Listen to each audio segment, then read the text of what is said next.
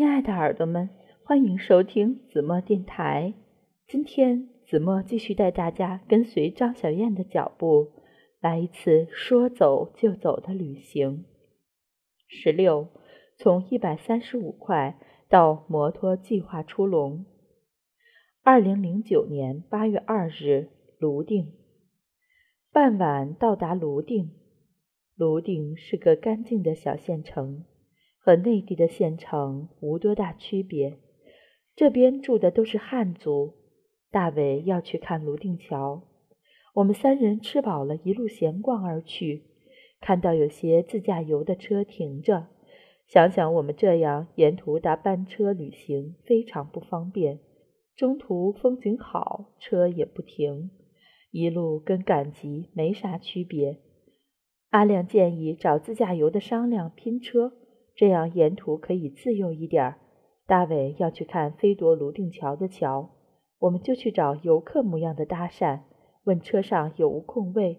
问了几波游客，都很戒备，连走哪条路都不肯告诉我们，好像透露了这个秘密，晚上我们就会将那条路偷走一样。问了几轮，热脸贴个冷屁股，相当无趣。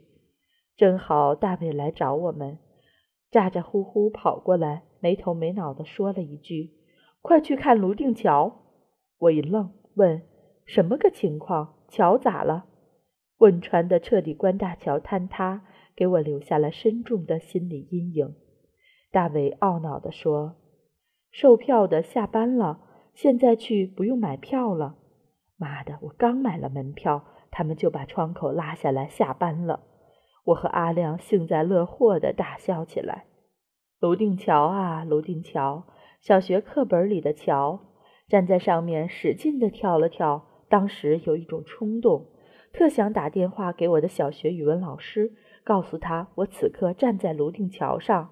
旋即又觉得自己特神经。第二天去了海螺沟，海螺沟不得不提，是我一路旅行中的败笔。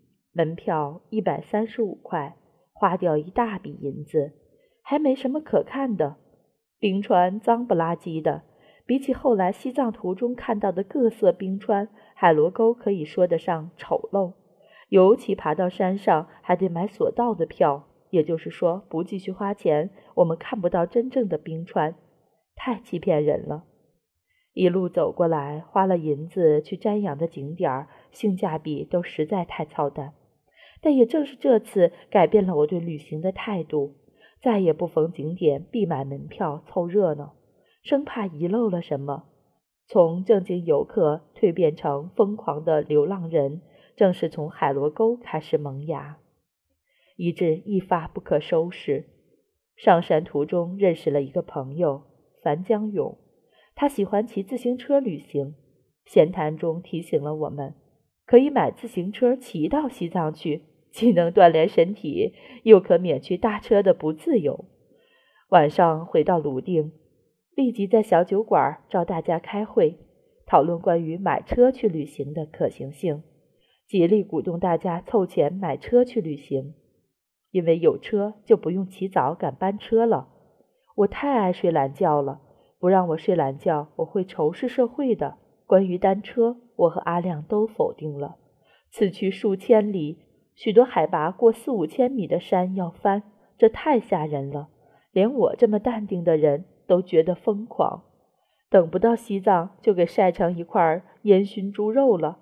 阿亮也不同意骑自行车，他说那玩意儿骑久了，前列腺要发炎。我提议买辆农用三轮车，晚上可睡车厢看星星，又浪漫又能省掉住旅馆的钱。不仅载人，还可拉货，一路跑运输跑到西藏去，说不定还能赚钱呢。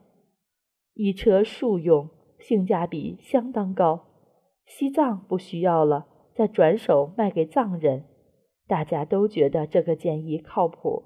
正好饭馆老板有辆农用三轮车停在门口，我死乞白咧求老板让我们试一下。可惜阿亮失手将车开翻沟里去了。对农用车丧失信心，阿良说：“这玩意儿试过不太好控制，听说去西藏的路不是很好走，整这玩意儿恐怕有点危险。我们无奈放弃了这个伟大的计划。我们讨论的太热烈了，旁边喝酒的俩藏民也作为列席代表参与了我们的谈话。一藏民大叔建议我们买摩托车，速度快又方便，价格比农用三轮车便宜。他说：“我们藏族，拍了拍胸膛，很有气势的那种。去哪里？过去是骑马，现在都是骑摩托车。藏区最最好的就是摩托车，汽车好多地方去不了。”他那么言辞凿凿，我们被他给征服了。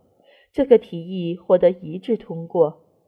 摩托车好学也好控制，想起一路看到藏人骑摩托车极其拉风，我要求摩托车上一定要装音箱，一路飙歌，飙到拉萨去。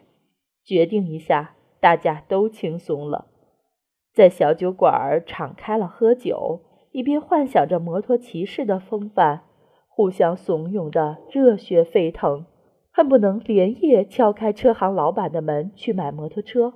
真的，如果买到了，我们一定会星夜上路。